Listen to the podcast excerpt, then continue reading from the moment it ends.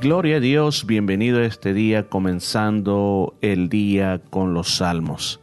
Y estamos aquí llevándole este devocional diario, en el cual le digo que esto que hago es simplemente abrir mi corazón a través de lo que dice la palabra de Dios, ser sensible al Espíritu Santo. Así que yo quisiera que este día usted me acompañara en esta búsqueda de Dios, en esta búsqueda de tener una palabra que nos inspire y que el Espíritu Santo pueda ayudarnos de una manera grande en lo que vamos a ser inspirados en este día. Y estamos en el Salmo número 70 que se titula Oración por la liberación de los perseguidores. Este salmo tiene una característica bien especial. Este salmo vuelve a, repetirse, ya que es el mismo Salmo 40. Desde, desde, el versículo 13 en adelante, usted va a encontrar las mismas palabras de David. Ahora, pero igual, se volvió a poner, se volvió a incluir porque está recordando, está conmemorando las cosas que Dios ha hecho en la vida del rey David. Y yo creo que algo bien importante que nunca debemos de olvidar es que siempre tenemos que traer a la memoria todas aquellas cosas como Dios nos ha ayudado, como Dios nos ha libertado a través de todos los tiempos. ¿Sabe por qué ayuda eso? Porque cuando yo lo hago me da perspectiva para el futuro porque cuando yo sé si Dios lo hizo en el pasado, lo puede seguir haciendo una vez más. O sea, sí, claro, yo sigo confiando como confié en el ayer. Pero vamos a esta palabra y dice, oh Dios, acúdeme a librarme. Apresúrate, oh Dios, a socorrerme. Sean avergonzados y confundidos los que buscan mi vida. Sean vueltos atrás y avergonzados los que mi mal desean.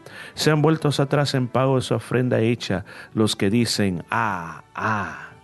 La verdad que cuando David está hablando en esta primera parte acerca de este salmo, está hablando de una realidad que él tiene personas que buscaban, porque aquí dice los que buscan mi vida, que personas que trataban de matarle, habla de personas que le deseaban mal, habla de personas que lo afrentaban. O sea, diferentes tipos o diferentes niveles de odio hacia la vida de, David.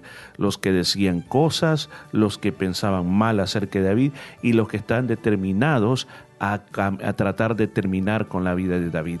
Y nosotros lo vemos que hubieron muchos, hubieron muchos que a través de la vida del rey David trataron de hacerle todo eso.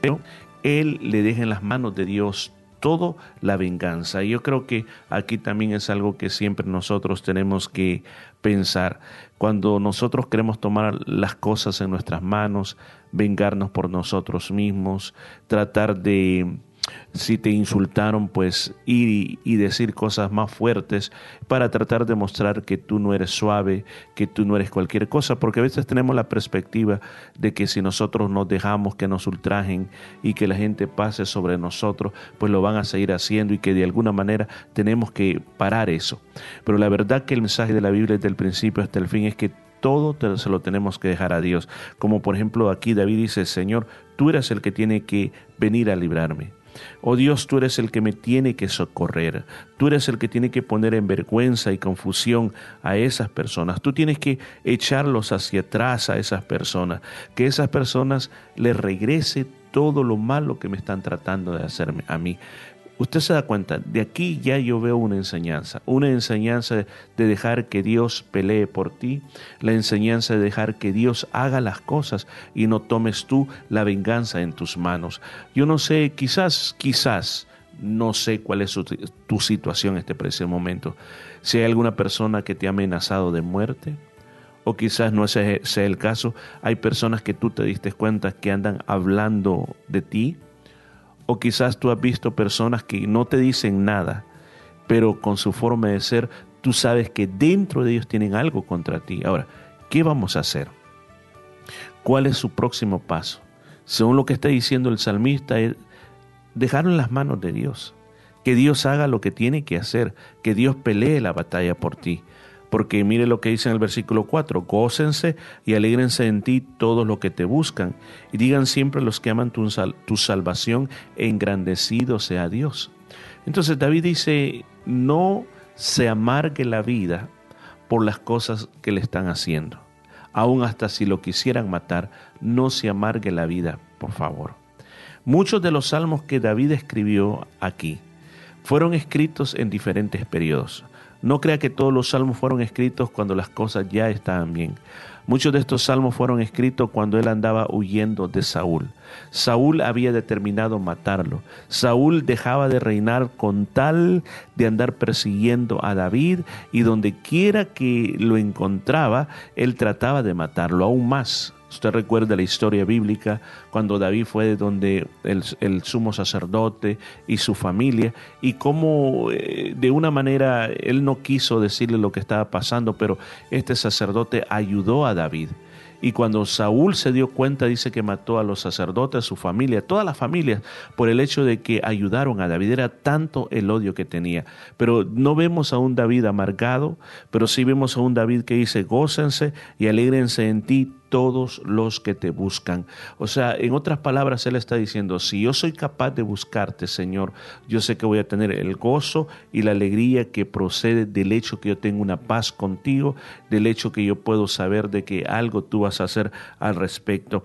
Y los que aman tu salvación, los que aman y que comienzan a confiar en Dios y que miran que Dios tiene todo bajo control, pueden decir que Dios se ha engrandecido. En otras palabras, que el Señor reciba la alabanza, que el Señor reciba la adoración por lo que Él es y por todo lo que ha hecho. Y después dice, yo estoy afligido y menesteroso, apresúrate de mí, oh Dios, ayuda mía, mi libertador eres tú, oh Jehová, no te detengas.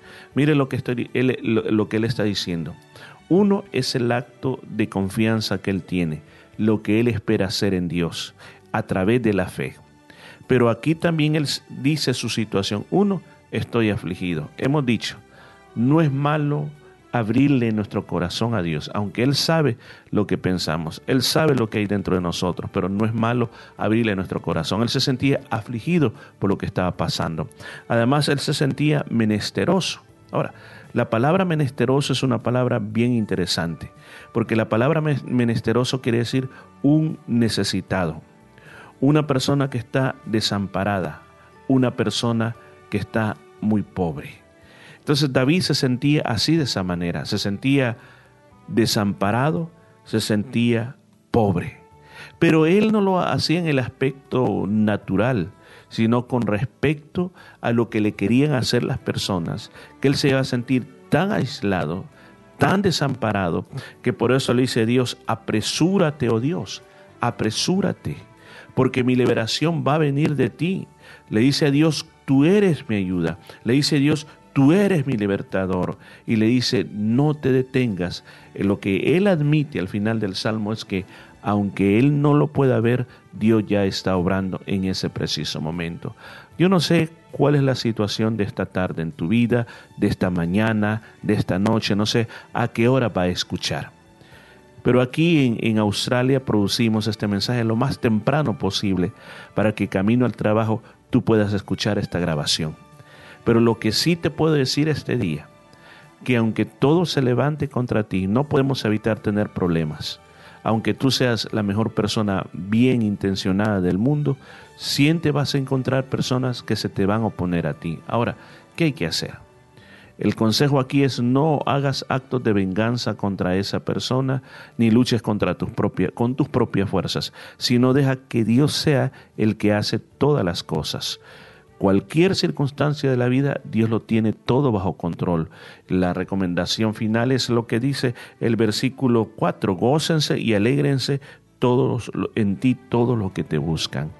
Recuerde que buscar a Dios es buscarlo en oración, es buscar la comunión de Dios. Yo creo que en medio de todo lo que esté pasando, un aspecto bien importante para tu vida será buscar esa comunión con Dios. Vamos a orar este día y que esta palabra pueda producir un gozo muy grande en ti. Oremos, Padre mío, te doy gracias por este momento que tenemos con nuestros estimados amigos que nos están escuchando.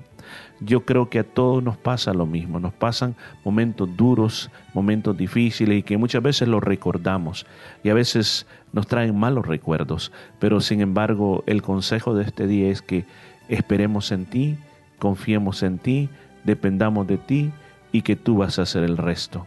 Señor, Ayúdanos a poner todo nuestro corazón, a poner nuestra fuerza para tener esa paz que depende de ti. Gracias, amante Señor. Amén y amén. Que el Señor te bendiga, que la paz de Dios esté contigo y con la ayuda de Dios nos estaremos escuchando el día de mañana.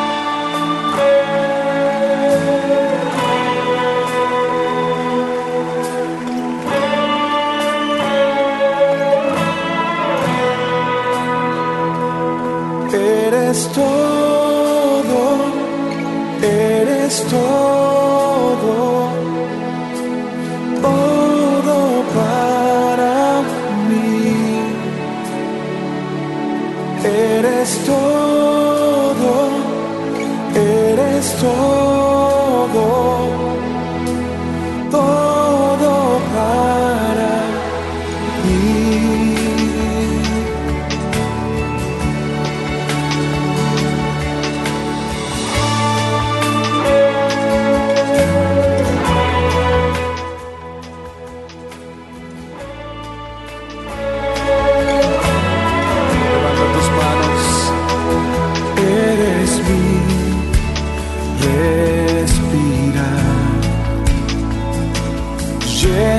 todo en mí. El más importante. Jesús eres radiante. Y tu presencia me levanta una vez más.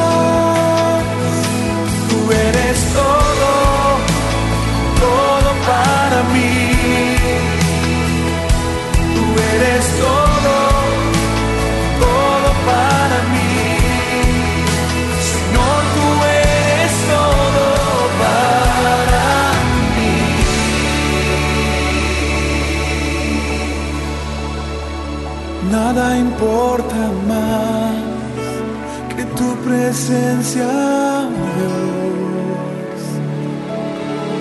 A ver con tus ojos abiertos, tú eres todo, dilo.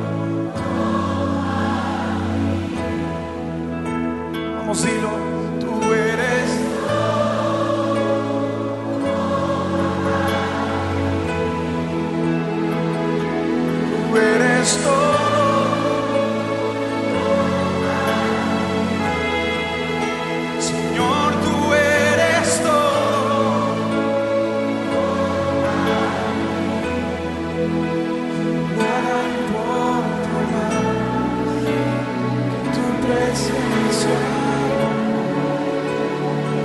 celebrate